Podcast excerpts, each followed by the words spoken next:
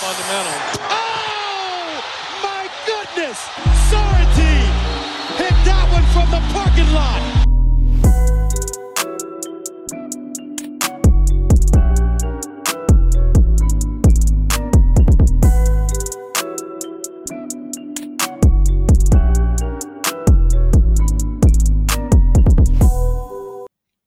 Yes, Leute, herzlich willkommen zurück bei Vom Parkplatz. Donnerstag die Aufnahme, ihr hört's freitags wie immer und ich freue mich, dass Lino wieder am Start ist. Lino, ich grüße dich. Was geht, Len? Ich freue mich sehr, auch wieder am Start zu sein. Es geht wieder weiter in der NBA. Wir haben wieder einiges zu besprechen, deswegen habe ich richtig Lust. Ja, ich auch. Und äh, Primär, äh, Premiere heute Nacht, Thanksgiving, keine Spiele über den ganzen Tag verteilt. Das heißt, so aktuell gab es die News noch nie, mehr oder weniger. Uh, stimmt. Da haust du tatsächlich was raus, was ich jetzt gar nicht bedacht hatte, aber umso besser, würde ich sagen. Absolut. Taufrisch hier, direkt von, vom Parkplatz rausgehauen. Ja, taufrisch passt doch zur derzeitigen Wettersituation in Deutschland, würde ich sagen.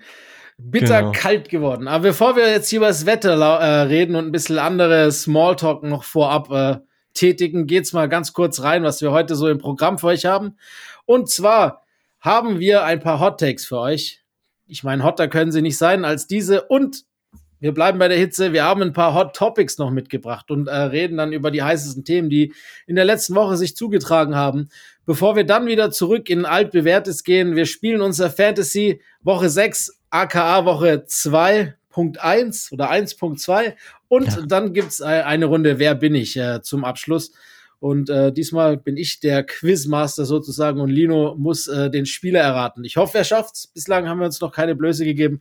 Aber ich gehe mal davon aus, dass es heute so bleibt, so wie ich Lino einschätze. So. Ah, okay. Du hast viel Vertrauen in mich. Das ja. immer. Und heute ist, würde ich sagen, die heiße Folge, die Hot-Folge mit den Hot Takes und genau. den Hot Topics. Ist doch eine gute Sache. Ja, auf jeden Fall hotter als der Start der deutschen Nationalmannschaft in die WM, wenn wir noch ganz kurz da einen Abstecher machen wollen. Hast du es gesehen oder wie, wie ist es mit deinem Boykott? Ja, bei mir steht es nicht ganz so äh, super mit dem Boykott, beziehungsweise, ja, hatte ich jetzt auch nicht unbedingt gesagt, dass ich das unbedingt vorhabe. Äh, gucke aber tatsächlich kaum Spiele live, äh, ja. fast nur die Highlights danach. Aber bei Deutschland habe ich tatsächlich mal eingeschaltet. Und ja, habe mich jetzt nicht irgendwie so toll belohnt gefühlt, denn Deutschland war ja dann doch ziemlich ernüchternd. Gerade in der zweiten Halbzeit fand ich das ziemlich mau, was sie da gezeigt haben. Japan dann irgendwie in der Halbzeit umgestellt und das ja. hat direkt gefruchtet und in der zweiten Halbzeit Deutschland gefühlt ängstlich und Japan immer wieder mit Nadelstichen und dann ist es äh, sportartübergreifend so, die Effizienz muss einfach da sein und die war einfach bei den Japanern da im Vergleich zu den Deutschen. Und äh, somit denke ich auch verdienter Sieg für Japan, oder? Gehe ich mit. Äh, man muss man muss einfach die Tore machen. Wenn es in der Halbzeit 3-0 steht, hätte sich wahrscheinlich auch keiner beschwert. War nicht nee. so. Und in der zweiten war es ein ganz anderes Spiel, wie du angesprochen hast. Das passiert, wenn man so viele Dortmunder aufstellt, sage ich immer.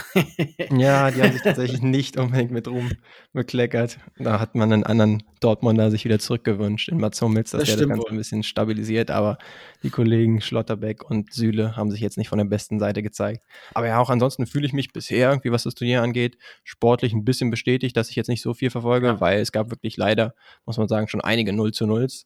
Also die 90 plus, mittlerweile sind es ja irgendwie echt immer viel Nachspielzeit, die dazukommt, mhm. ähm, Minuten. Die muss ich mir dann nicht um die Ohren hauen, wenn es ein 0-0 ergibt. Natürlich gibt es auch ein paar spannendere, wenn dann mal ein Elber verschossen wurde oder ähnliches oder äh, ein Torwart richtig äh, gut gespielt hat. Aber ja, das ja. ist dann doch nicht schlecht. Das stimmt. Ich mach's eh nicht. Also ich meine, im Endeffekt retten die frühen Anstoßzeiten einen davor, es angucken zu können überhaupt. Mhm. Und äh, das deutsche Spiel habe ich gesehen und sonst die, die 20 Uhr Spiele, die schaue ich mir dann schon an. Und ich muss echt sagen, dass, da kann sich die Champions League mal eine Scheibe von abschneiden. Das ist so viel angenehmer, wenn die Spiele um 10 aussehen und nicht immer erst um 11 oder um halb 12. tatsächlich, ja. Und heute Abend darf man tatsächlich auch schon ein bisschen gespannt sein auf Brasilien. Mein Turnierfavoriten ist nicht ja, bei mir wahrscheinlich der Fall. Aber Serbien auch direkt mein cooler Gegner. Ja. Deswegen, ja, das wird schon ein gutes Spiel sein, hoffentlich, um reinzuschauen. Und hoffentlich kein 0-0. Gut, ich würde sagen, bevor wir jetzt tatsächlich aufs Basketball-technische äh, blicken, die nächste Stunde, hast du hier schon zugeschlagen bei der Black Friday-Woche. Uh, ja, wir hatten ja kurz Kontakt gehabt, genau. die Leute wissen es nicht, aber ähm, ich bin auf dem Markt für einen Fernseher derzeit. Äh, wollte mal upgraden, nachdem mein Fernseher irgendwie jetzt 15 Jahre alt ist gefühlt oder so und er so aus dem letzten Loch äh, läuft. Dementsprechend, ja, gucke ich mich ein bisschen um, aber bin dann ein bisschen erschlagen von den Preisen zum Teil, obwohl es schon runtergesetzt ist. Deswegen bisher noch nicht zugeschlagen. Wie sieht es bei dir aus? Ja, ich habe äh, vielleicht das ein oder andere Trikot gekauft. Ah, und vielleicht das ein oder andere äh, Weihnachtsgeschenk schon besorgt, bei dem ich weiß, dass es, äh, was es sein soll. Aber ja, meine Oma sagt immer, am meisten spart man, wenn man gar nichts kauft. Ja. Und, und getreu des Mottos äh, bleibe ich da auch meistens schwäbisch. Außer ich brauche was, so wie jetzt, wenn ich jetzt einen Fernseher brauchen würde, würde ich auch in dieser Woche zuschlagen. Mhm. Ansonsten nur äh, kaufen, weil es günstiger ist als sonst, äh, ist irgendwie auch Quatsch. Ja, da bist du auf jeden Fall besser als ich, weil ich bin immer derjenige, der am 23. oder am besten auch noch an manchen Jahren am 24. noch losläuft, vormittags und dann noch irgendwie Besorgung machen will. Ich hoffe, dass ich dies, das diesmal irgendwie ein bisschen vermeiden kann, aber ja, so viel zu Black Week beziehungsweise Black Friday ist ja morgen. Alles klar. Dann würde ich sagen, äh, gehen wir rein ins orangene Ledersport-Geschehen. Yes. Äh, wie, wie kompliziert, wie man Basketball ausdrücken, Teil 1. ähm, und äh, ja, wollen wir auf die Lakers schauen? Yes, lass uns machen. Wir haben uns das diesmal ein bisschen anders gedacht bei Hot Takes.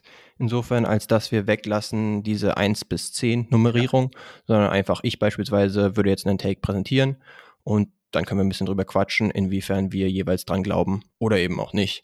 Genau, hätte ich auch gesagt. Yes, und ich würde direkt mit dem ersten starten und zwar geht es mal wieder um die LA Lakers, bei denen ja in letzter Zeit LeBron nicht mitgespielt hat und dementsprechend haue ich den Hot Take raus. Die Lakers sind besser ohne LeBron. Was sagst du dazu? Ja, es ist auf jeden Fall ein Hot Take, aber äh, wenn man die letzten Wochen sich äh, die Lakers-Spiele angeguckt hat, dann muss ich leider sagen, ja. Also ja. die letzten Spiele sind sie ohne LeBron besser als mit. Was sagst du? Das ist tatsächlich ein Fakt, ja. Ähm, genau, wenn man sich anschaut. LeBron äh, hat mitgewirkt und da waren sie mit einer 2 zu 8 Bilanz unterwegs. Jetzt, wo er nicht mehr mitspielt, haben sie seitdem eine 3 zu 3 Bilanz. Insofern, Quick Math, ist es auf jeden Fall eine bessere Bilanz.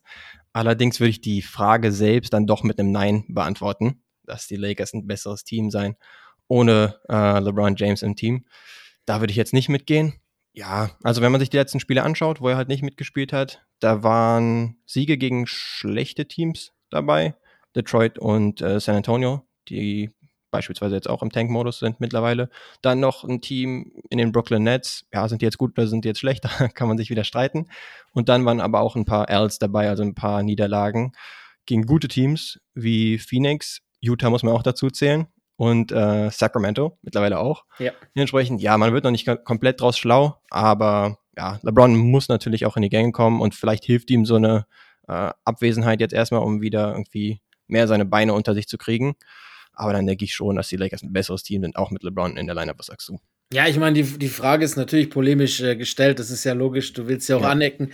Aber man muss auch wirklich sagen, also die, die, du hast schon gesagt, der, der Record backt es, aber im Endeffekt auch die, die On-Off-Court-Zahlen backen es halt eben auch. Ich meine, klar, man muss das immer in Relation zu den Gegnern sehen, aber äh, wenn LeBron diese Saison nicht auf dem Platz steht, ist die Offensivwertung, also das Offensivrating des Teams um 10,4 Punkte besser. Ähm, die, das Defensiv-Rating ist dafür um 5,2 Punkte schlechter, aber immer noch 5,2 Punkte insgesamt, was letztes Jahr die Differenz äh, der Warriors und der Charlotte Hornets war. Also nur mal 5,2 Punkte einordnen zu können. Das ist schon krass. Ähm, ich finde halt, dass die Offensive, vor allem der Lakers ohne LeBron, viel, viel unberechenbarer und lebhafter ist. Äh, der Ball ist nicht so stationär und weniger im Stillstand, auch mit Westbrook von der Bank, der dann das Tempo erhöht und, und eigentlich ganz schön seine Mitspieler einsetzt. Äh, zum Beispiel Reeves und Walker, die, ihre, die ihren eigenen Wurf gerade ganz gut finden für Lakers-Verhältnisse, immer in Relation setzen, mhm. sage ich ja. Ähm, ja, und, und wenn sie halt dann mit LeBron gespielt haben, ist das Tempo schon langsamer gewesen. Äh, vorhersehbarer. Irgendwie, er braucht halt den Ball in seiner Hand und wartet halt schon relativ oft, bis dann halt noch acht, neun Sekunden auf der Uhr sind, bis er dann überhaupt erst was macht. Er liest so mehr oder weniger die Defensive, aber das, das ist halt alles berechenbarer auch für den Gegner, finde ich. Äh, ich möchte ja. jetzt LeBron nicht schlecht reden. Ich meine, Father Time ist, ist unbesiegbar. Äh, und die Stats von ihm sind ja auch alle nicht so schlecht. 24,9, 8,8 Rebounds, 6,9 Assists. Die Splits sind halt nicht gut. Dieses Jahr nur 45,7 aus dem Feld, was hauptsächlich daran liegt, dass er nur 23,9 Prozent von drei wirft und äh, unterirdische 66,7 Prozent von der Linie. Also jeder dritte Freiwurf geht daneben. Das sind halt Dinge, ähm, die muss er verbessern. Und wenn er die verbessert, dann sind die Lakers auch definitiv mit ihm nicht das schlechtere Team. Nee, denke ich auch. Also das Ganze korreliert halt auch so ein bisschen damit, dass man Russell Westbrook dann irgendwann auf die Bank gesetzt hat. In den ersten Spielen war es ja noch so, ja. dass dieser wirklich unsägliche Fit äh, zu sehen war zwischen Stimmt. den Big Three in Anführungszeichen. Und dann nach einigen Spielen, ich habe es jetzt nicht mehr ganz im Kopf, wann es genau gewesen war, haben sie ihn ja dann auf die Bank gesetzt. Und seitdem läuft er für ihn ziemlich gut. Er weiß, dass er dann in Attack-Mode, sage ich jetzt mal, sein kann und dann auch die zweite Unit anführen kann. Ansonsten, du hast es ja schon bei LeBron angeschnitten, die Dreierquote, die unsägliche Dreierquote, die wir schon besprochen hatten. Die ist sowohl bei LeBron mit 24 äh, Prozent als auch bei Anthony Davis, der natürlich nicht wirklich viele nimmt, äh, auch nicht wirklich gut. Und dann ist tatsächlich aus den dreien Russell Westbrook mittlerweile, und ich erinnere mich noch, als wir darüber gesprochen hatten, dass er, ich glaube, 8% von der Dreierlinie traf am Anfang der ja. Saison.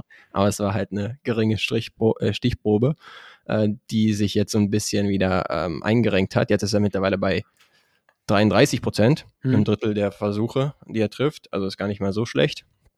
Ja, aber ansonsten, wie gesagt, auch der, der Spielplan, den muss man natürlich auch beachten. Die Umstände, Anthony Davis, auf ihn werden wir gegebenenfalls später noch zu sprechen kommen.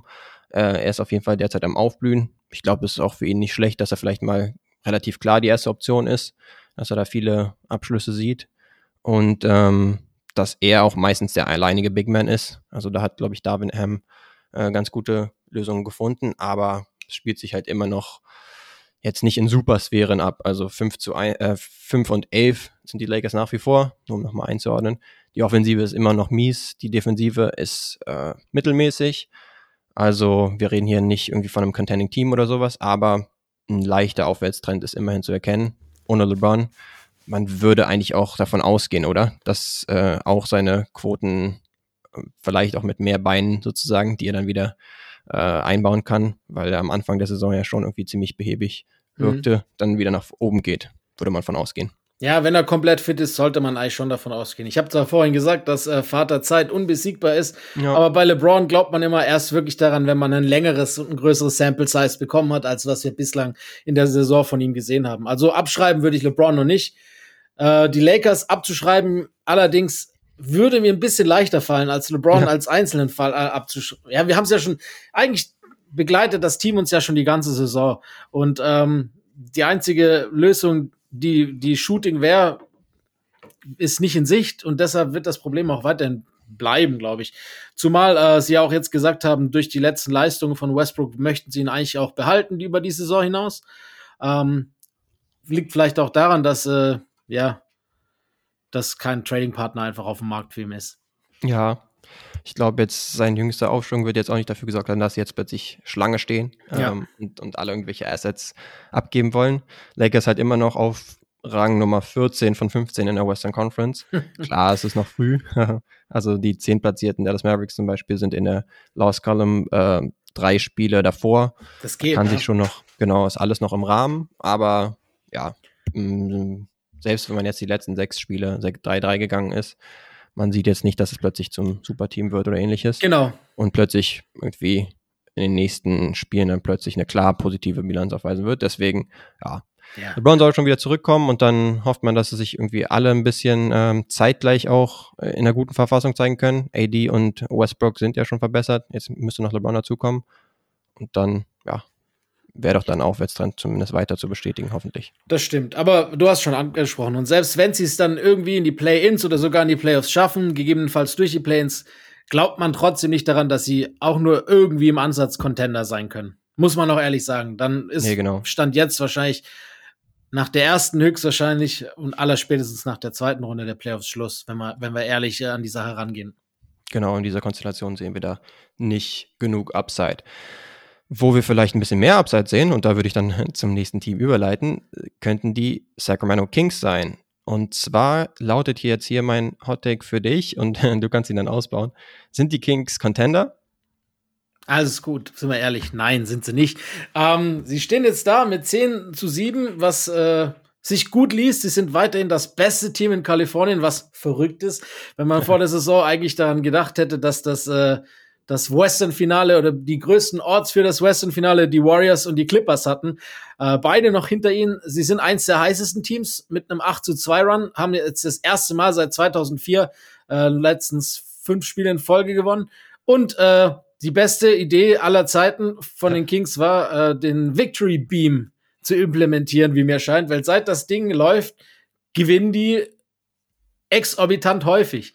Also dieser ja. lila Strahl in dem Nachthimmel von Sacramento, egal ob bei Heim- oder Auswärtsspielen, ich gehe davon aus, dass sie mit einer niedrigeren Stromrechnung gerechnet haben, als was sie auf, was auf sie zukommt.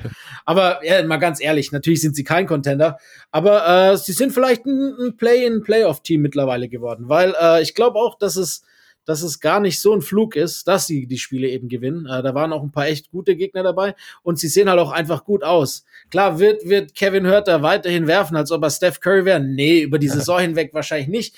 Aber sie haben eben doch einige gute Assets mit, mit, auch mit Sabonis, auch mit Fox und dann eben auch ja, defensiv, offensiv Spiel mit, mit, mit Davion Mitchell zum Beispiel, wenn das, was Fox defensiv manchmal nicht so gut macht, kann er ausgleichen. Also die Mannschaft ist eigentlich viel homogener, als man vor der Saison gedacht hätte. Immer noch sehr jung und es macht eigentlich echt viel Spaß, ihnen zuzugucken. Also Contender sind sie nicht, aber äh, ich würde mich nicht wundern, wenn sie am Schluss in die Playoffs kommen würden. Ja, wahrscheinlich sind sie sogar die coolste Story der bisherigen Saison, könnte ja. man meinen. Äh, auch wenn man gesagt hat, okay, mit den Playern könnten sie vielleicht äh, irgendwie Vorlieb nehmen äh, am Ende der Saison. Aber das ist ja auch mehr oder weniger das Ceiling dieses Teams, hatte man gedacht. Jetzt sind sie hier bei einer 10 zu 7 Bilanz. Die Offensive ist top und die Defensive ist flop. Also das macht auch richtig Bock zum Anschauen. Äh, da fallen auf jeden Fall viele Punkte bei Spielen mit äh, Kings Beteiligung. Aber ja, du sagst es, äh, das wäre wahrscheinlich ein bisschen verfrüht, sie für einen Contender zu halten. Ist auf jeden Fall eine coole Story. Play-in wäre, wäre allein schon gut, wobei, ja, jetzt ist man ja ein bisschen weiter oben derzeit und die Playoffs wären natürlich ein Riesenerfolg, dass man tatsächlich dann in einer, weiß ich, 2 zu 7 Serie unterwegs ist, dann am Ende der Saison oder 1 zu 8 meinetwegen auch schon. Darren Fox aus Buzz ist auf jeden Fall da, also wenn er das halten kann. Ja. Ähm, natürlich gibt es ein paar andere Leute wie Shea Gilgis Alexander, gegen die er auch noch anstinken muss. Aber ähm, der Mann ist auf jeden Fall on a roll. Domantas Sabonis ist auch steady unterwegs. Ähm, und selbst in der Clutch würde man jetzt von den Kings nicht unbedingt so erwarten, sind sie ziemlich gut. Ah, ja, das stimmt. Da muss ich mir selbst widersprechen, weil ich jetzt gegen Memphis gesehen habe, dass sie da eigentlich eine gute Führung hatten, aber dann äh, kurz vor Schluss die Jama Ranch Show haben äh, zugelassen. Aber ansonsten sind sie da schon sehr ziemlich souverän. Darren Fox immer mal wieder mit Clutch Buckets. Du sagst es, Herder, wir hatten ja schon die anderen äh, Jungs angesprochen, Malik Monk, der mir schon letzte Saison als einer der wenigen bei den Lakers ganz gut funktioniert hat. Ähm, passt da auch gut rein. Da hast du mal eine äh, Terence Davis Performance, der mal ein 30-Punkte-Spiel raushauen mhm. kann oder ähnliches.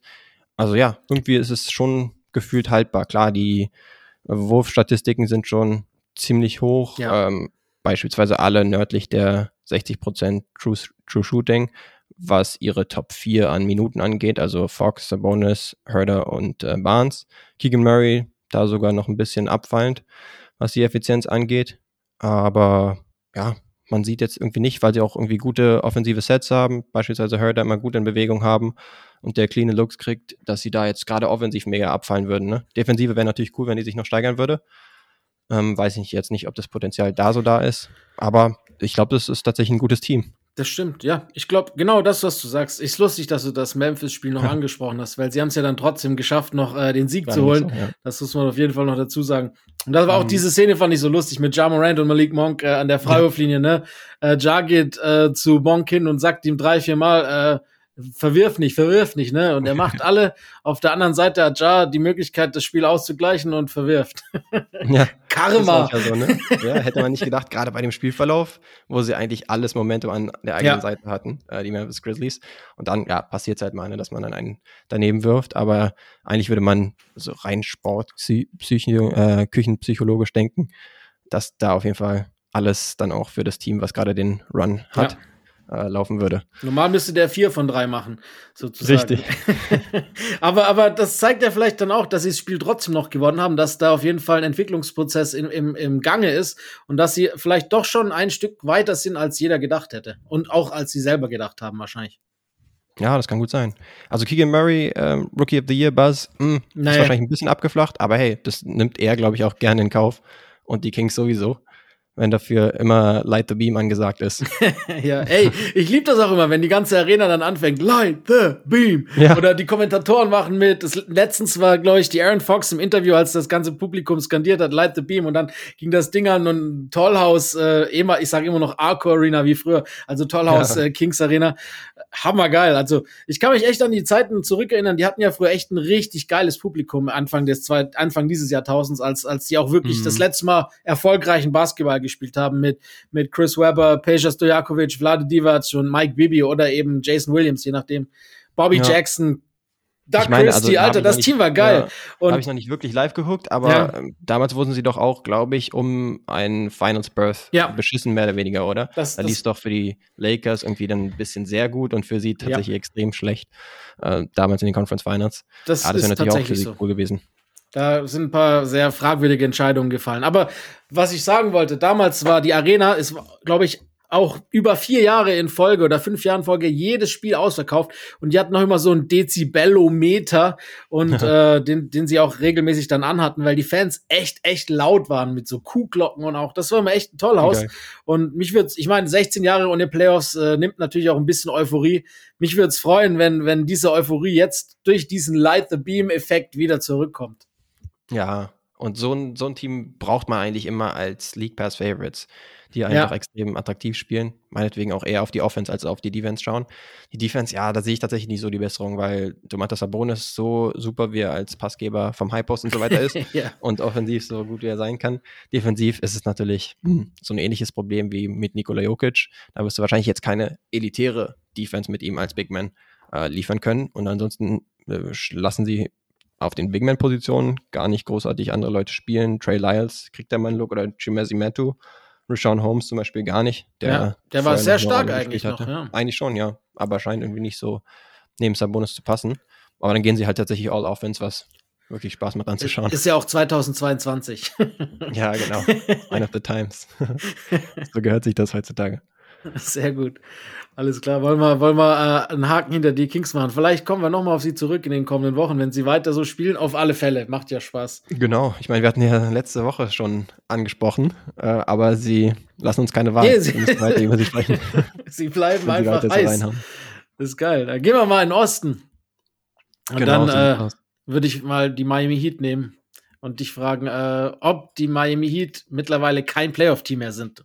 Oder das ist das Hot Take. Die Miami Heat sind kein Playoff-Team.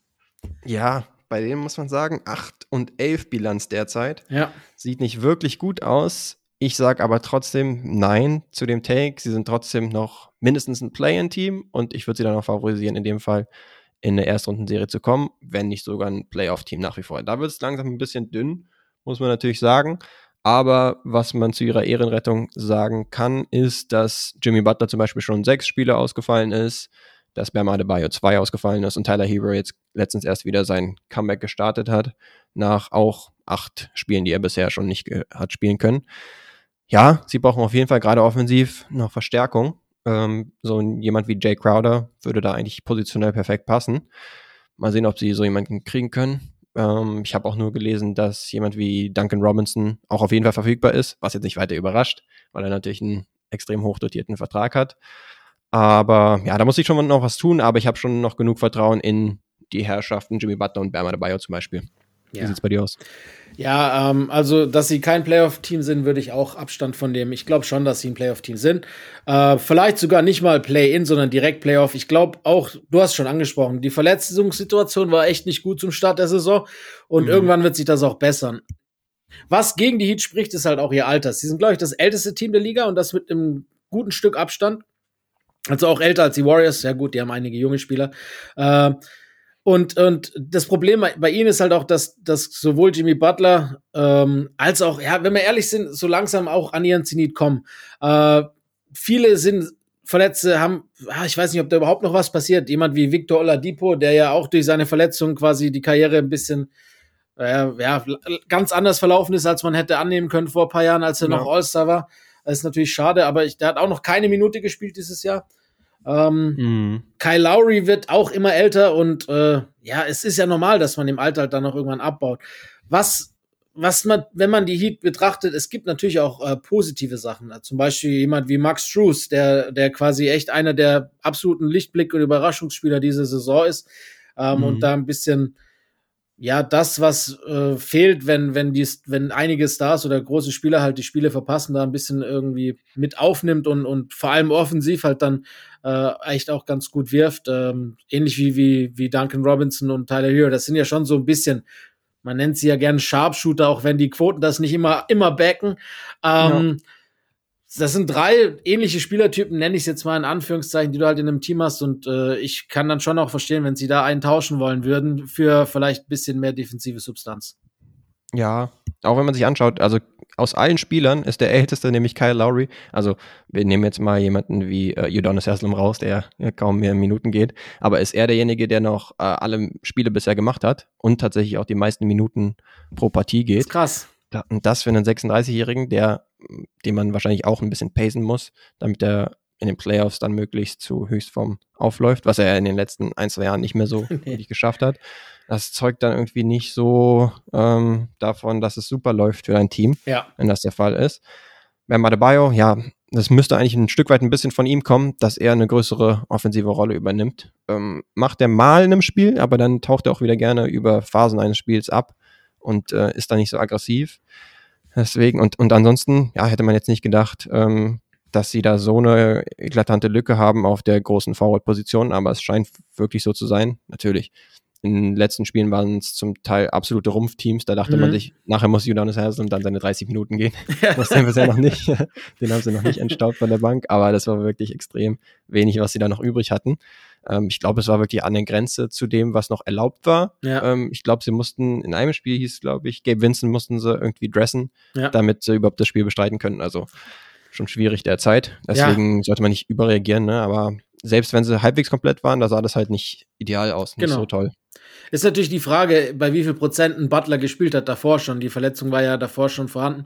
Ähm, mhm. Ähm, aber, aber wenn wir, wir müssen ja eigentlich überlegen, woher sie kommen. Sie waren ein Sieg entfernt äh, vor den NBA Finals. Sie waren Nummer ja. eins Seed im Osten letzte Saison. Also das ist, man hat schon was anderes erwartet, als dass sie jetzt als Zwölfte im Osten herumdümpeln. Egal, mhm. ob Verletzungssituation gegeben oder nicht.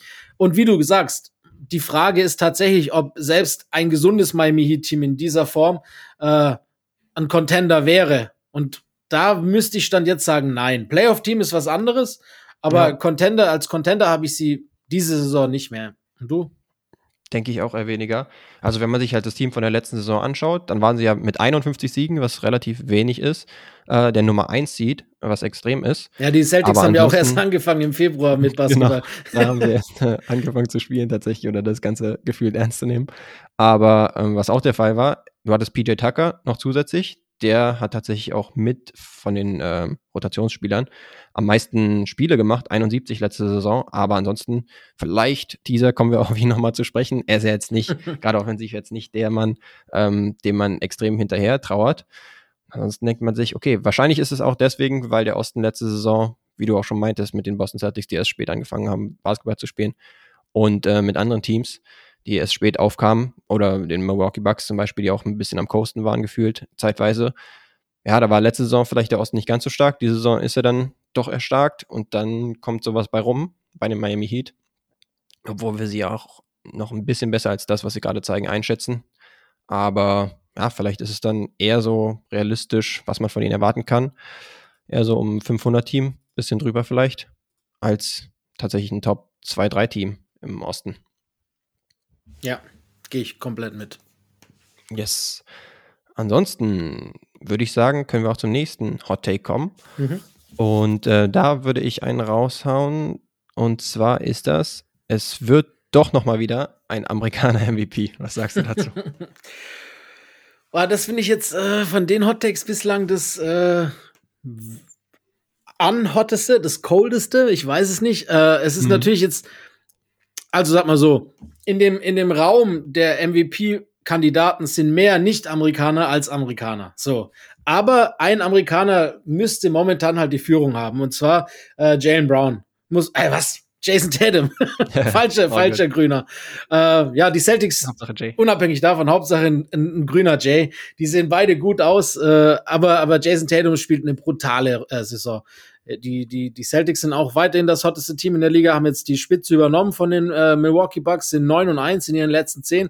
Und das haben sie auch zu einem großen Teil äh, Jason Tatum zu verdanken. Der wirft äh, ganz gut, verteidigt richtig gut, hat über 30 Punkte, fast 5 Assists, 8 Rebounds. Äh, ja, eigentlich keine Schwäche in seinem Spiel diese Saison und ist für mich auch wegen dem Rekord natürlich ganz, ganz weit vorne momentan. Vor auch Luca, der eigentlich, wenn man nur auf die Zahlen guckt, eine Jahrhundertsaison spielt, das kann, das konkurriert höchstens mit Prime James Harden bei den Rockets ja. ähm, oder Kobe vor ganz langer Zeit. Ähm, ja, aber wenn halt die Mannschaft noch nicht so gut spielt oder ich meine, an ihm liegt es hier nicht, nicht so gut dasteht oder Spieler wie, wie Embiid, äh, die viele Spiele verpassen und jetzt wieder verletzt sind, dann äh, kann es doch schon sein, dass ein Amerikaner am Ende mal wieder diese Trophäe nach oben hält. Yes, du sagst es. Also ich würde auch sagen, schwieriger Take, weil es könnte 50-50 ausgehen. Also könnte in beide Richtungen sich entwickeln. Du hast auf der US-amerikanischen Seite sozusagen hast du Jason Tatum, auch einen Steph Curry. Ja, KD vielleicht, vielleicht noch. Wird hier mitreden. Ja, ein Kevin Durant spielt auch nicht verkehrt. Auf der internationalen Seite sozusagen hast du Luca, den du angesprochen hast. Janis, der zeitweise enteilt schien, mhm. aber jetzt für seine Verhältnisse relative Struggles hat. Er macht zwar immer noch äh, schlappe 30 Punkte, 11 Rebounds, 5 Assists im Schnitt, aber beispielsweise sein True Shooting äh, ist bei 56 Prozent, nicht ganz so, wie man es gewohnt ist, da wird man eher über 60 denken. Mhm. Und auch seine Freiwürfe, da hatten wir auch schon äh, eine Story zu ähm, sehen müssen, mit der Geschichte mit Montrezl Harrell ja. beispielsweise. Ja, das war ein Resultat unter anderem deswegen, dass er die Spiele zuvor oder auch gerade in dem Spiel nicht wirklich den Freiwurf treffen konnte. Und das ist derzeit so ein bisschen so ein Trend. Dementsprechend hat er seine Schwierigkeiten und dann ist es vielleicht ein Zweikampf derzeit zwischen Jason Tatum und Luka Doncic. Ja. Auch wenn Steph natürlich gehörig dazwischen funkt mit astronomischen 69% True Shooting und äh, knapp 32 äh, Punkten pro Spiel. Also bei Steph würde ich sagen, er ist wahrscheinlich der best-performing Spieler, wenn man jetzt sozusagen Teamerfolg ein bisschen ausklammert erfüllt somit aber dann halt nicht die MVP-Kriterien, weil wenn man einfach die letzten Jahre anschaut, dann musst du schon mindestens irgendwie ein Top 4 bis 6 Team in der Conference sein. Wenn ja. du auf 6 stehst beispielsweise, dann musst du schon astronomische Zahlen abliefern oder, oder Leistungen dafür, dass du im Dunstkreis bist. Wen man allerdings auch nicht vergessen darf, und das sage ich jetzt, auch wenn wir wissen, er kann es back-to-back MVP, Jokic ist gerade wieder enorm am, am, wenn wir schon beim Hot Topic sind, am Aufheizen, äh, ja. nach, nach seiner Covid- äh, Erkrankung. Äh, zwei Spiele jetzt wieder zurück, in, in einem 31, 9, 10, im anderen 39, 10, 9 äh, und beide Male über weit über 70 Prozent aus dem Feld. Davor mhm. übrigens selbst vor seiner Verletzung, äh, Krankheit 100 Prozent und über 60 und also die Quoten sind brutal. Er, mhm. er, er kommt wieder in Richtung ähm, Advanced Stat Monster, das wir kennen und die Nuggets stehen gut da, ne? Und äh, Jamal Murray und, und Michael Porter Jr., die werden erst wieder ihre Form noch erreichen, die sie hatten vor den Verletzungen. Das heißt, also mich wird's momentan, wenn so wie sich jetzt gerade alles abspielt, am Schluss nicht wundern, wenn der Typ sogar noch ein drittes Jahr in Folge sein MVP mitnimmt. Puh, ja. wenn das verdient hätte, dann würde man sich auf jeden Fall nicht wundern, ne? Aber ich würde bei ihm halt tatsächlich denken, und das ist vielleicht auch ein bisschen unfair, dass er wirklich ähnliche Leistungen abliefern muss wie die Saisons zuvor, wenn nicht sogar bessere. Und die Nuggets wahrscheinlich auch fast ja. besser dastehen müssen, dafür, dass es holt. Ähm, müssen sie, Bonus Fatigue, ne? Genau, ja. Also er macht ja auch unter 23 Punkte derzeit im Schnitt, äh, was für Normalsterbliche nicht schlecht ist, aber für MVP-Kandidaten tatsächlich relativ wenig, weil gefühlt ist es ein Kriterium, dass du 30 plus diese Saison machen musst im Schnitt dass du da ähm, voll dabei bist im, in der MVP-Konversation. Aber du sagst schon, also seine, seine Wurfstatistiken sind überragend. Wenn die Nuggets zum Beispiel auch Top 3 sind, warum sollte er denn nicht noch wieder damit reinstoßen? Das stimmt. Gab's, wann war das letzte Mal ein MVP, der nicht mal, der unter 20 hatte? Wahrscheinlich Steve Nash, oder? Und seitdem nicht mehr. Gut möglich, ja. Also Steve Nash hatte ziemlich sicher unter 20, genau. Ansonsten ja. auch müssten es, wenn dann, irgendwelche defensivstarken MVPs damals in den 70ern oder was weiß ich gewesen. Ja, so MVP-starke äh, MVPs wie, defensiv starke MVPs wie Steve Nash. yes. naja. Aber für Team international würde ich vielleicht noch denken, ja, Luca, der hat natürlich eine astronomisch hohe Usage, also er ja. muss quasi den Angriff der Mavericks alleine schultern. Das haben wahrscheinlich äh, Stimmenabgebende auch irgendwie im Kopf. Das heißt, eigentlich ist der Award, würde ich sagen, quasi wie auf ihn zugeschneidert. Ähm, müsste mit Dallas nur auf ein Top 3 Record im Westen kommen. Nur in Anführungsstrichen. Ja, Top 5 wird wahrscheinlich reichen, würde ich sogar sagen. Wenn ja. er so weiterspielt wie bislang. Guck mal, Westbrook genau. war damals Sechster mit seinem Triple-Double-Saison. Das ist ja historisch mhm. ähnlich, was er auflegt. Das heißt, wenn Gestaltet er in die Playoffs kommt, ja. dann kann es auch so reichen. Aber, aber momentan sieht es ja eher nicht danach aus, dass die Mavs unbedingt ein Top-5-Team wären. Nee, genau. Ich glaube irgendwie 10 zu 9 oder ähnliches. Auf jeden Fall nicht in den Sphären unterwegs, die er, die er bräuchte.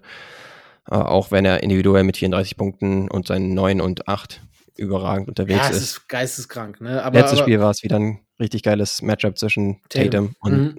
und äh, Luka Doncic, auch wenn die, die Rest Celtics und die Rest Mavericks natürlich auch mitzureden hatten, aber wurde dann wahrscheinlich so als MVP-Race-Spiel ein bisschen hochstilisiert. Celtics gewinnen wie gefühlt immer, außer wenn es gegen die Chicago Bulls geht, witzigerweise.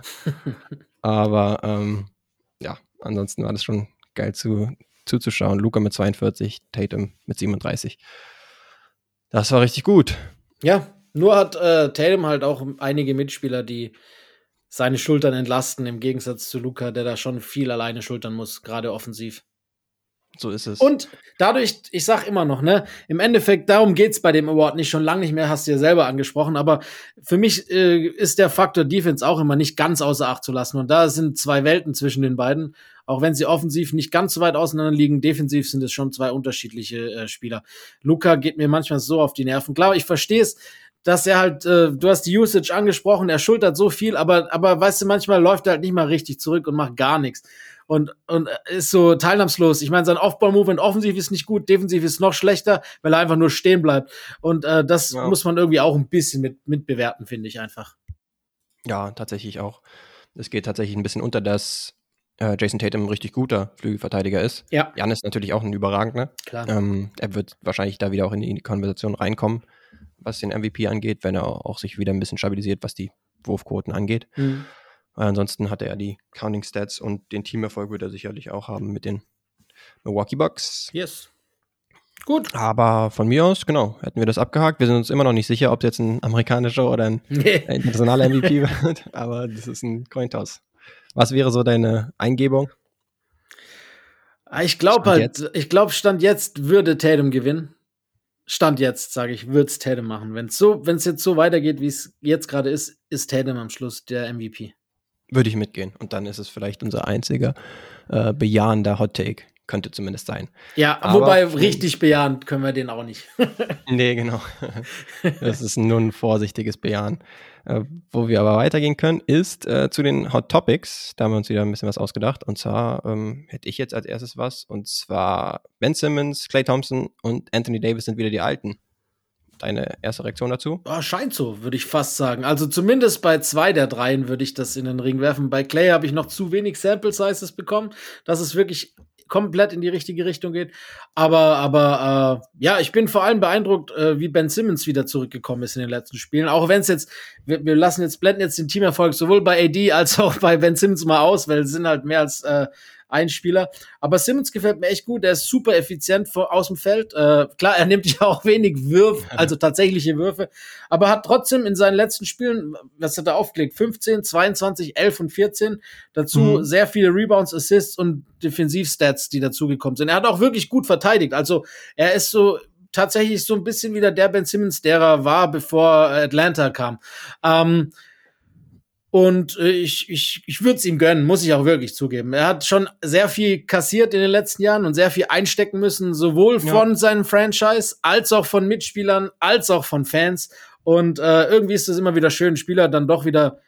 Man darf nicht vergessen, der Typ ist mehrfacher All-Star und das halt auch zu Recht. Und er hat das halt auch mhm. echt gezeigt man muss sie nicht zu einer ersten Shooting-Option machen. Das wird er auch nie. Das haben wir, glaube ich, mittlerweile alle verstanden, dass der Wurf seine große, große Schwäche bleiben wird und dass da auch nie was Vernünftiges bei kommt. Ähm, aber er kann halt eben auch ohne Wurf guten Basketball spielen. Und das sieht man. Er ja. ist, und das macht er momentan und deshalb freue ich mich über ihn am allermeisten. Ja, ich finde auch, dass er sichtlich irgendwie wieder ein bisschen am Aufblühen ist. Letztens war ja das äh, hochstilisierte Spiel, ja. dann äh, seine, sein Return zu den Philadelphia 76ers, äh, wo ja die Sixers ja ohne alle möglichen Spieler waren und dann trotzdem gewonnen haben. Ja. Also das war wirklich extrem überraschend. Aber vorher gab es ja ein Interview, ähm, wo Simmons dann gefragt wurde, und was erwartest du so für eine äh, Reaktion der Philly-Fans? Äh, werden sie mit dir nicht ganz so schlimm ins Gericht gehen. Und dann meinte er, ah, komm, du kennst doch wohl nicht, du kennst doch wohl bitte die Philadelphia 76ers Fans. Also die werden buhen noch und nöcher. Ähm, insofern ist ganz cool zu sehen einfach, dass er da so, so, so viel Sand drauf antworten konnte und da sozusagen ein bisschen die Leichtigkeit wieder gewonnen hat. Natürlich ist ein bisschen auch wieder Psychologie, äh, aber ja, die letzten fünf Spiele, wie du meintest, wieder zweistellig. Ja. Er scheint einfach komfortabler. Also gerade in Transition sollte er einfach den Ball pushen, auch, auch mal selbst auf den eigenen Abschluss äh, schauen, was er eine Zeit lang gar nicht wirklich gemacht hat. Mhm. Insofern. Ja, er hat, er darf man nicht vergessen. Zweistellig scoren sollte er schon. Bei dem Philly-Game hat er ja auch danach noch gesagt, er hat gedacht, es wird lauter. Ne? Ja. Wobei man auch sagen muss, und das habe ich jetzt äh, in einem Bericht von, von Conrad Marshall gelesen, gestern, ähm, dass Ben, und das wollte ich nur kurz einwerfen, weil ich so lächerlich finde, diese, dieses Philly-harte Getue immer von den Fans, dass er letztes Jahr anonym äh, Wohltätigkeitsarbeit geleistet hat, wie er immer macht, nur diesmal anonym äh, weil er befürchtet, dass die, die Leute die Sachen nicht annehmen, wie zum Beispiel Kinder, äh, Wintermäntel für Kinder, ähm, weil es tatsächlich so war, dass ein paar Kinder auf ihre Technologiestipendien verzichtet haben, weil sein mhm. Name angehängt war. Ah, ja, krass, okay. Also komm. Sie wollten nicht mit ihm assoziiert sein? Ja, das ist ja echt. Äh, überleg mal, du hast die Möglichkeit. ja. also wirklich, das geht in meinen Kopf nicht rein. Nee, da hat man dann auch nochmal zusätzlich Sympathie mit ihm und ein bisschen weniger mit äh, der Stadt Philly in ja, dem Fall. Oder so. der Community dort. Nee, genau. Aber ansonsten, genau, ein weiteres Sorgenkind in Anführungsstrichen war ja Clay Thompson gewesen. Ja. Äh, bis vor kurzem noch. Ähm, hat er nicht wirklich äh, gut von draußen treffen können, was ja einfach sein Steckenpferd ist. Abgesehen von der Verteidigung, wo man natürlich erwarten kann, dass jetzt nicht auf dem Niveau vergangener Tage ist, wo er ein ziemlicher Wingstopper gewesen war. Aber letztens gab es ja zum Beispiel diesen 51, 41 Punkte Outburst äh, gegen die Houston Rockets, wo er 10 Dreier getroffen hat. Auch ansonsten ist er jetzt wieder äh, bei 39 Prozent Dreiern. Das war zeitweise irgendwie bei 33 oder so. Also für ihn sehr stark unterdurchschnittlich. Aber im November zum Beispiel, der beinahe jetzt vorüber ist, 43 Prozent von der Dreierlinie. Also ja. wir sehen langsam den Clay wieder, der in Rhythmus kommt und der dann auch den Warriors echt wieder helfen kann. Das freut mich besonders. Ja. Weil er diese lange Leidenszeit hinter sich hat. Absolut. Die Liga und die Gegner wird es nicht freuen, aber uns mhm. freut's. so sieht's aus. Ja, und AD, wir haben ihn ja vorhin auch schon angesprochen, der ist gerade in komplett anderen Sphären unterwegs. Muss man auch wirklich sagen, ne? Was der, also das letzte Spiel war historisch, da hat er 37 Punkte, 21 Rebounds, 5 Steals und 5 Blocks aufgelegt. Ja. Das war geisteskrank. Ähm, aber auch die Spiele davor, 30, 18 mit Defensivstats, 38, 16 mit Defensivstats, 37, 18 mit Defensivstats. Also, und dazu immer über 60 Prozent aus dem Feld und ungefähr 90 Prozent von der Linie. Also super effizient. Klar, der, er nimmt wenig Dreier. Das haben wir vorhin ja schon evaluiert, als wir über die Lakers gesprochen haben. Und das wird auch so bleiben. Äh, da ist er einfach nicht so nicht so äh, ja komfortabel auf hinter der Linie, aber muss er auch nicht sein. Sein ja. Spielstil ist anders und äh, wenn er so weiterspielt wie jetzt, also ist schon, dann ist, sind dieses Gerede, ne, dass AD äh, nicht der Spieler äh, zu sein scheint, den die Lakers geholt haben. Oder da gibt's ja immer schön viel Slander, ne? Das Problem ja. bei ihm ist halt einfach, dass er oft verletzt ist und nicht, nicht wirklich 100% auf dem Feld steht. Aber wenn er 100% ist, dann sieht man ja, was er leisten kann. Und ich glaube auch, dass es kein Flug ist, sondern das ist der 100% AD und wir können nur hoffen, dass er lang genug fit bleibt, dass wir noch ein bisschen äh, diese Leistungen bewundern können. Genau, du sagst es. Ja, mm, man kann theoretisch sagen, mit einem Lächeln, dass er so wieder seinen Trade-Wert hochge gepusht hat, wenn man jetzt Bill Simmons glauben mag, aber tue ich tatsächlich nicht. Dementsprechend glaube ich, dass er auf jeden Fall bleiben wird. Aber ja, du sagst es viermal hintereinander, 30 Punkte oder, oder mehr hintereinander. Natürlich ohne LeBron, wo man auch sagen könnte, wenn man kritisch sein möchte, irgendjemand muss die Punkte machen. Ja. Muss natürlich auch, das ist ein Signal für ihn, okay, ähm, der andere beste Spieler des Teams ist nicht dabei, muss sich auch ein paar mehr Abschlüsse nehmen. Ich fand es eigentlich ganz cool zu beobachten, dass er jetzt eher den alleinigen Big spielt und dann auch eher in Korbnähe unterwegs ist. Also mal streut er dann einen Midrange-Jumper ein, wo er einfach viel mehr Rhythmus hat als von der Dreierlinie. Aber ansonsten versucht er schon viel unter dem Korb zu machen. Da scheut er auch irgendwie nicht den Kontakt, haut mal den einen oder anderen Dank beispielsweise raus. Ansonsten lesen sich die Stats auch wirklich elitär, ne? 26 Punkte, Wahnsinn, ja. 12 Rebounds, 2 Blocks zum Beispiel und äh, auch ein richtig gutes True-Shooting von 63 Prozent so etwa. Also, ja, so ein AD hat man schon gefühlt länger nicht mehr gesehen. Ja. Vielleicht ist es irgendwie ganz coole Signalwirkung, obwohl LeBron nicht dabei ist, ähm, ist es eine ganz gute Sache, dass er ein bisschen wieder in den Rhythmus kommen kann. Und ja, du sagtest es, historische Zahlen, letztes Spiel tatsächlich halt in einem Loss gegen die Phoenix Suns, ähm, soll aber seine Leistung jetzt nicht großartig schmälern, weil die Suns sind natürlich da favorisiert in so einem Matchup, weil einfach in letzter Zeit bewiesen, dass sie als besseres Team gelten können. Tatsache. Historische Zahlen hat der die letzte Woche aber auch jemand anderes aufgelegt. Allerdings am anderen Ende des Spektrums. Äh, ein, ein weiteres Hot Topic der letzten Woche war PJ Tucker. Wir hatten ihn vorhin schon kurz erwähnt. Äh, der hat äh, einen Rekord gebrochen. Null Punkte in äh, vier aufeinanderfolgenden Spielen mit über 130 Minuten Spielzeit. Das muss man auch erstmal hinbekommen, oder? Ja, das ist schon hart. Das ist sozusagen das Tony Snell-Meme wo es auch mal das Meme gegeben hatte, dass er ähm, Cardio betreibt in, weiß ich auch nicht, knapp 40 Minuten waren es, glaube ich, irgendwie keine Stats aufgelegt, also in keinen Kategorien. Peter Tucker macht das beim Scoring nicht wirklich. Klar, er ist jetzt nicht der Scorer vor dem Herrn, würde man jetzt nicht von ihm erwarten, aber doch ein bisschen äh, beitragen am offensiven Ende darf er dann doch schon. Ja, äh, wie gesagt, ist äh, laut ESPN der Rekord, seitdem 51, 52 angefangen wurde, Minuten zu zählen. ähm, also, ja, All-Time, kann man sagen. Aber man darf echt nicht vergessen, heute Nacht übrigens äh, hat er seine Streak ger gerissen. Also in seinem letzten Spiel ist er in 34 Minuten, hat er drei Punkte aufs Brett bekommen. Äh, oh, immerhin. immerhin, immerhin. Nee, aber man darf echt nicht, man darf echt nicht vergessen. Von den vier Spielen, bei denen er null Punkte gemacht hat, wurden drei gewonnen.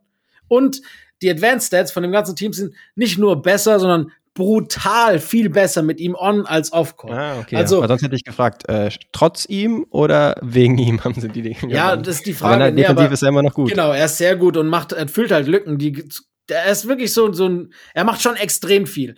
Ähm, ja. Und äh, klar, null Punkte, das darf der eigentlich auch als, vor allem mit so einem Vertrag, klar, der war ein bisschen zu hoch, vor allem über die Laufzeit in seinem Alter, brauchen mhm. wir auch nicht drüber reden, aber, aber äh, er macht so viel dass äh, er quasi die Nullpunkte ausgleicht, aber Nullpunkte sind schon wirklich hart. Also nicht Nullpunkte in 30, sondern Nullpunkte in 130 Minuten.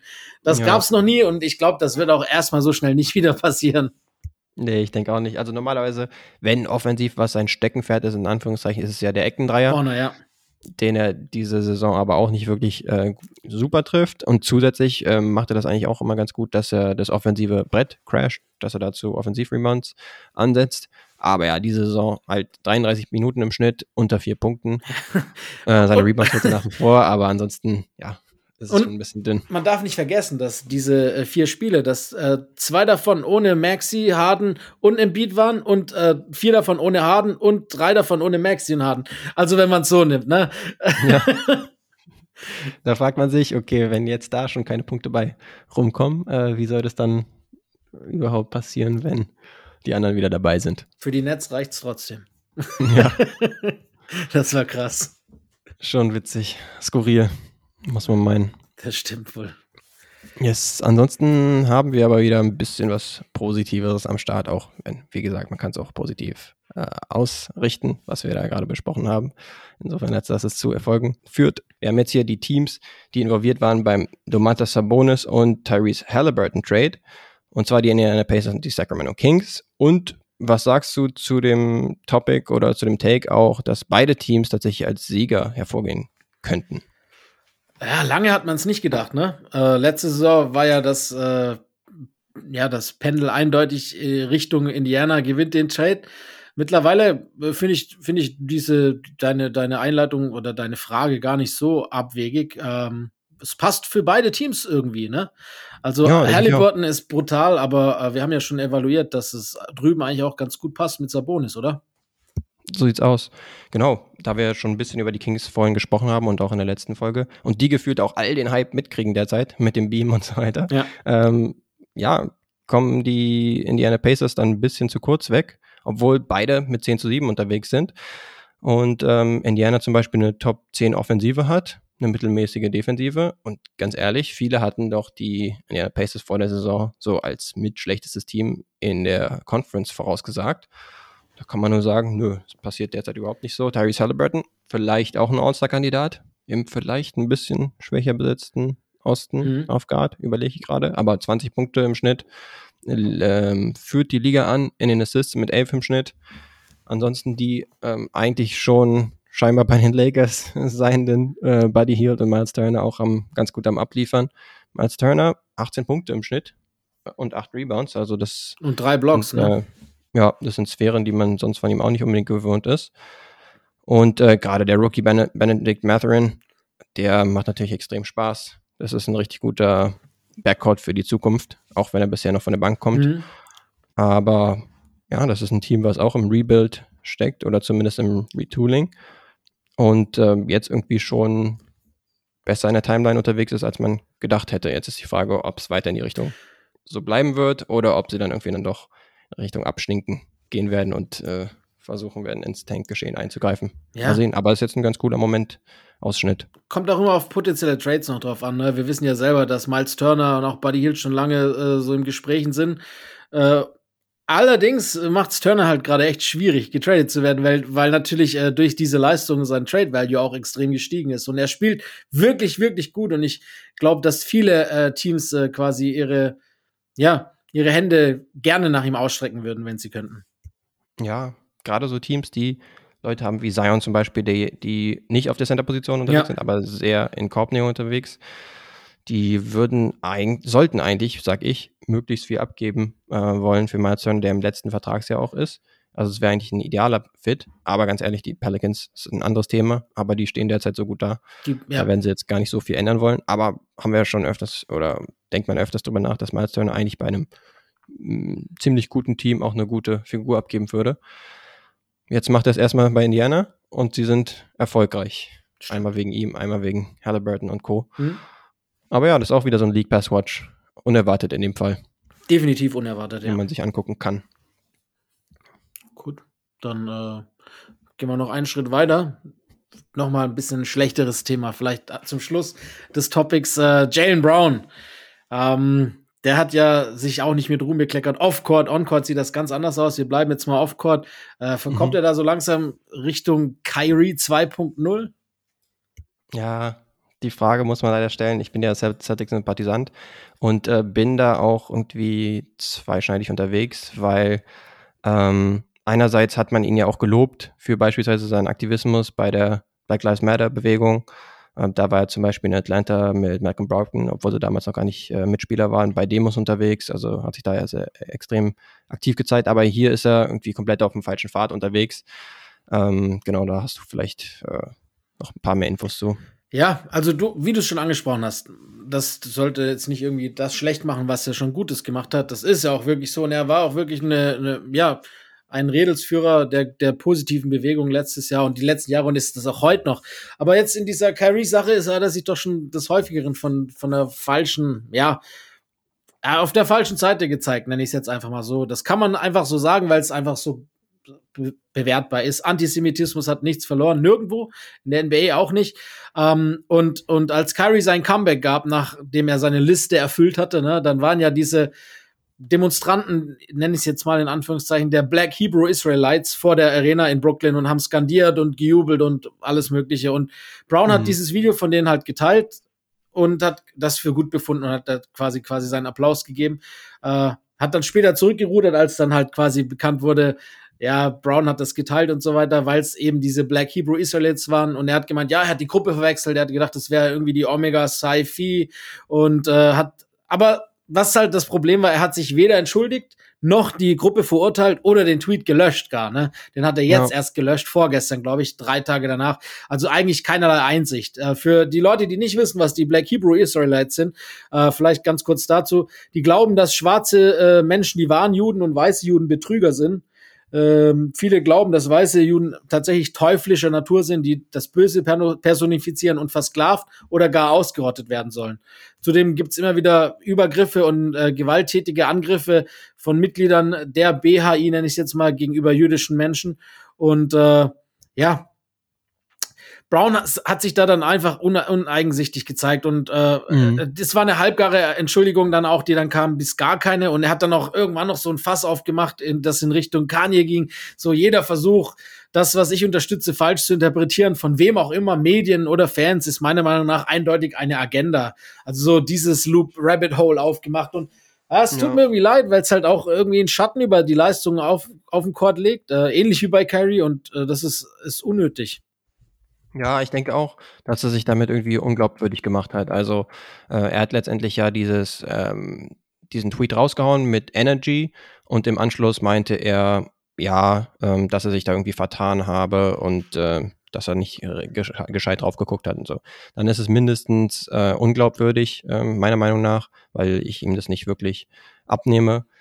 Ähm, wie gesagt, also es ist irgendwie nachvollziehbar, dass man skeptisch ist, dass irgendwie Schwarzenrechte zum Beispiel nicht weiter gegeben sind oder an denen weiterhin gearbeitet werden muss. Aber was das für mich nicht heißt, ist, dass man an andere Gruppen äh, beziehungsweise mit anderen Gruppen sympathisiert, die andere Gruppen wiederum diskriminieren. Ja. So, und das scheint er hier gemacht zu haben. Und das ist einfach der falsche Weg. Und da hätte er sich meiner Meinung nach auch nach auch klar positionieren müssen im, im Anschluss, beispielsweise die Tweets ähm, ähm, löschen mhm. oder sich halt nochmal auch kritisch äh, gegenüber dieser Gruppe äußern.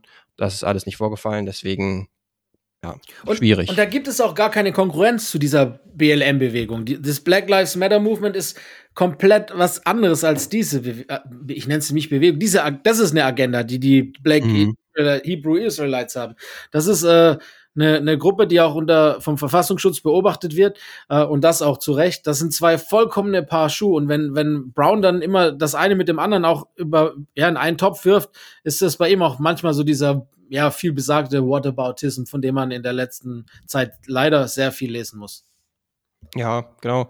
Und da steht und fällt es ja so ein bisschen damit, okay, nimmt man ihm das tatsächlich ab, dass er nichts von dieser Gruppe wusste, beziehungsweise dass er tatsächlich gedacht hat, dass es eben eine andere äh, friedliche Gruppe war. Aber wie gesagt, das kann ich ihm beim besten Willen irgendwie nicht abnehmen. Ja. Auch ähm, wenn ich natürlich jetzt keinen persönlichen Kontakt mit ihm habe, aber das, das stimmt mir doch dann schon gewaltig. Das war auch der Konsens von NBA Twitter. Äh, da gab es ja. einige lustige, also ich meine, manchmal muss man es auch mit Humor nehmen, einige lustige Tweets. Mhm ja, ich hoffe, dass er dann irgendwann das Ganze einsieht und dann davon auch Abstand gewinnt. Also ich finde, insgesamt so wäre mein Take, dass man immer Schwierigkeiten damit haben wird, einen Spieler sozusagen off-court entweder mega abzufeiern, also zu lieben, oder eben zu hassen, ähm, weil man jeweils Gefahr läuft, irgendwie überrascht zu werden, ob jetzt positiv oder negativ. Also wenn man, sobald man irgendwie die Spieler dann in eine Schublade steckt, dann hauen sie vielleicht irgendwie einen Fehltritt raus oder in die andere Richtung. Das stimmt. Ähm, hauen sie dann was Positives raus. Das, ist, das ist immer schwierig, das aber stimmt. jetzt, das war dann doch ein klarer Fehltritt, meiner Meinung nach. Ja, Janis würde ich äh, da mal rausnehmen. Von dem kann ich getrost Fan bleiben. ja, genau. Da hatten wir auch überlegt, ob wir das Ding reinnehmen, äh, diese Interaktion da ja. mit Montrezl und mit Leitergate. Aber war uns dann doch. Genug drüber geredet worden. Über, genau, über ein Thema, das eigentlich gar nicht so wichtig war. Richtig. Ich würde sagen, dann können wir zu einem bisschen cooleren Thema kommen. Yes. Oder positiveren. Und zwar Fantasy. Was hast du da für uns? Ja, die äh, erste Woche der zweiten Runde ist quasi live gewesen. Und es tut mir leid, das sagen zu müssen, es gab einen Kantersieg diese Woche für mich. Ähm, mhm. ja, hauptsächlich wegen Steph und wegen Anthony Davis. Der hat sowas von auf abge, ja, abgeliefert. Das war nicht mehr feierlich. Ich hatte wirklich beim Auswerten erst ein bisschen Schiss, weil ich deine äh, dann bei dir zuerst Doncic und Embiid ausgewertet hat und die haben auch beide extrem viel aufgelegt gehabt, ja. Aber im Endeffekt äh, haben dann die für mich quasi ja, einen Sieg gemacht mit 283,25 Punkten zu 250,3 bei dir. Also yes. ich meine, dein Team hat auch echt auch abgeliefert, muss man wirklich ja, sagen. Das ist, es war halt nur blöd, dass Mainz noch ein bisschen mehr abgeliefert hat. Aber ist ja nicht schlimm. Ja. Es, äh, genau. Es ist quasi jetzt das 3 zu 2 übergreifend. Ähm, und deshalb darf ich jetzt auch in dem Draft anfangen. Yes, und, sehr gut, so machen äh, ja, Und mein erster Pick, der pickt sich von selbst. Der ist, ich habe es schon angesprochen, aus dem Covid-Protokoll zurück. Nikola Jokic. Oh, he's back. Okay, und wir hatten ihn tatsächlich letzte Woche nicht, wahrscheinlich weil er ausgefallen war. Genau. Ja, okay, dann gehe ich mal hier die Namen durch. Wen hatten wir zum Beispiel nicht? Vielleicht ein bisschen überraschend, aber komm, gib mir mal Donovan Mitchell. Ich habe ja, viel Vertrauen in, in diese Saison. Ich ob das jetzt so brutal überraschend ist. Kein schlechter, sagen wir so. Nee, finde ich auch nicht. Ähm, oh, ich ich gehe mit. Ach komm, die Aaron Fox. Uh, ich ja. vertraue die Kings. Das ist natürlich auch ein Trending Player der Zeit. Ich würde sagen, dann nehme ich seinen früheren Mitspieler, ja, den wir auch schon besprochen hatten, Tyrese Halliburton. Warum nicht? Ja, vollkommen zu Recht. Den, den wollte ich eigentlich auch picken, aber den hast du mir jetzt quasi geklaut. Dann nehme ich äh, für meine fünf Mr. Turner und hoffe, dass er weiterhin so auflegt wie bisher. Oh ja, da war ich tatsächlich gerade überrascht, als ich gesehen habe, 18 und 8 im Spiel. Ja. Ist man von ihm nicht so Ja, plus die Blocks und die Efficiency, ne? Das macht halt echt mhm. viel aus. Ja, die sind auch schon mal nicht schlecht. Ähm, einen, von dem ich mir auch einiges erwarten würde, wäre Zion Williamson. Ja, der hat auch brutal aufgelegt in letzter Zeit, das muss man sagen, da hast du recht. Stimmt. Ja, letztes Spiel, glaube ich, wieder ein Season High über 30 mal wieder gehabt. Ja. War auch gefühlt mal wieder an der Zeit. Ja, ja, stimmt. Da habe ich gerade irgendwie unterm Radar fliegen gesehen. Ähm, dann gehe ich auf den Flügel und pack mir DeMar DeRozan ein. Oh, alles klar. Ja, von dem kann man auch ordentlich Punkte erwarten. Ich gehe die Leute durch. Genau. Ähm, Jannis sehe ich hier natürlich auch rumschwimmen, aber den haben wir ja letzte, äh, letzte Woche an Nummer 10 yep. aus allen Leuten genommen. Er war tatsächlich auch lustigerweise, Fun Fact, der schlechteste Spieler von den 10 letzte Woche. Auf, auf, also im Fantasy. Ja, das ist natürlich witzig. Ähm, wen ich dann mal nehmen würde, und ich schaue, ob wir ihn bisher noch nicht hatten, ach, gib mir mal Carl Anthony Towns von den mhm. sich besser präsentierenden mhm. Minnesota Timberwolves. Nicht schlecht. Ähm, ich brauche, glaube ich, wir haben jetzt fünf jeweils, äh, vier jeweils, ne? Genau, ja. Dann brauche ich noch einen zweiten Guard. Äh, tue ich mich schwer mit. Ich nehme Trey Young ins Boot. Alles klar. Ja, ich überlege. Ähm, Habe ich theoretisch noch einen Guard-Spot frei? Ähm, würde ich Mitchell, nämlich ansonsten. Wen hast du noch als Guard? Halliburton und Mitchell, aber. Ja, das sind wahrscheinlich schon ziemlich äh, voll, was Guard angeht. Ähm, dann würde ich den gerade noch gescholtenen Jalen Brown wahrscheinlich mal nehmen. Ja, ja, ich meine, wir haben es ja. ja gesagt, ne? Auf dem Court sieht es ganz anders aus. Genau. Ja, ey, da haben wir wieder zwei gute Teams zusammen. ich bin echt mal gespannt. Das ist, das ist immer echt auch, auch ein bisschen Zufall und Glück, weil alle von den auch heute genannten zehn Spielern sind Top-Stars, ne? Und äh, die mhm. liefern mal mehr, mal weniger ab und die meisten mehr. Und dann kann es halt sein, dass AD so ein Jahrhundertspiel macht und du ihn hast in der Woche und so soll es ja. dann auch sein, ne? Aber ja, ist, ist doch gut. Cool. Die, die Gefühlt hatten wir tatsächlich aber öfters irgendwie Spieler dabei, jeweils in einem der beiden Teams, die mega abgeliefert ja. haben dann in der Folgewoche. Das ist echt. Zum Teil auch ein bisschen überraschend. Stimmt. Also das ist schon ganz cool.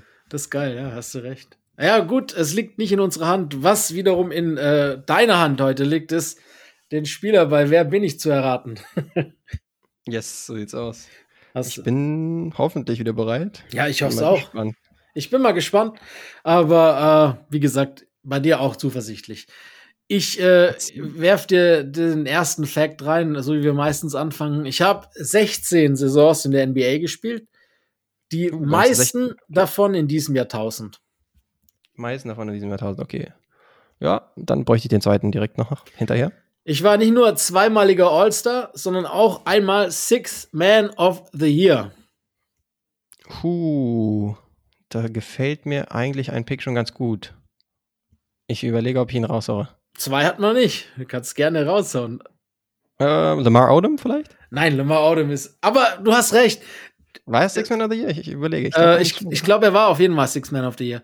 Ist gar nicht so schlecht. Easy. Und auch der nächste Fact könnte, also nicht, ich weiß jetzt die Zahlen von Odom nicht im Kopf, aber der nächste Fact könnte auch, hätte auch, hättest du ihn vielleicht gar nicht äh, mal dann rausgenommen. Äh, und zwar Fakt Nummer drei ist, in meiner besten Saison habe ich 24,9 Punkte und 8,7 Rebounds aufgelegt. Puh, okay, das ist tatsächlich gar nicht mal schlecht. Sechster Mann und recht viel im neuen Jahrtausend unterwegs, 16 Jahre. Oh nee, da brauche ich noch einen. Okay. Uh, das ist ein bisschen kompliziert. okay. In meinem zweiten Spiel von Back-to-Back 50 plus Point Games uh. ist etwas Besonderes passiert, nämlich zum damals äh, vierten Mal der NBA-Geschichte hat ein gegenüberliegender Spieler auch über 50 Punkte gemacht. Ah, ich überlege, maximal 24 im Schnitt. Ähm, All-Star zweimal, meintest du, ne? Ja. Okay, und Six Man of the Year sogar. Einmal. Und genau. 50 Punkte gemacht. Zwei, ja, Puh. also Back-to-Back -back 50 Points. Und in dem zweiten Spiel von den Back-to-Back 50s äh, hat mein Gegenüber oder ein Gegner auch über 50 gemacht. Also das war quasi das. Äh, ich probiere es nochmal, glaube ich. Ja. Das ist jetzt der vierte Fact, oder? Das war der vierte. Antoine Jameson vielleicht? Yes, korrekt. Oh ja. Nice. Sehr gut. Ich kam drauf wegen der 50 Punkte, weil ich irgendwie mitgekriegt hatte, dass er auf jeden Fall 50 gemacht hat irgendwann. Ja. Six Man of the Year hätte ich jetzt nicht mehr so auf dem Schirm gehabt, dass er das war. Und ansonsten die 24, da dachte ich, ah, vielleicht ist es sogar ein bisschen niedrig angesetzt. Mhm. Ähm, aber immerhin. Er war, glaube ich, Six Man sogar bei den Dallas Mavericks. Ja, das kann gut sein, ja. Ja, cool.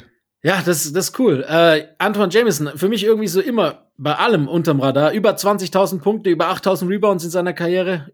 Als mhm. einer von wenigen Spielern, die das überhaupt hinbekommen haben, muss man auch sagen. Ja, ich überlege, wo er am meisten mit assoziiert ist. Wahrscheinlich mit Warriors, den Warriors. Ja, ja, 100 Prozent Ja, hätte ich auch denken, gesagt. Oder nochmal mit Jahre, den okay, Wizards ist war auch er auch nochmal echt eine gute Zeit bei den Wizards gehabt, glaube ich. Ja, ich war dann auch kurz bei Jamal Crawford, aber der war ja kein All-Star zum Ja. Beispiel, aber hatte ja auch seine 50-Punkte-Spiele. Ja, aber deutlich mehr. Ähm, ja, tatsächlich. Du meintest, dass, es, ah, dass er zwei Spiele hintereinander 50 gehabt hat, ne? Äh, Antoine Jameson, genau, oder? Back to back. Okay, krass. Ja.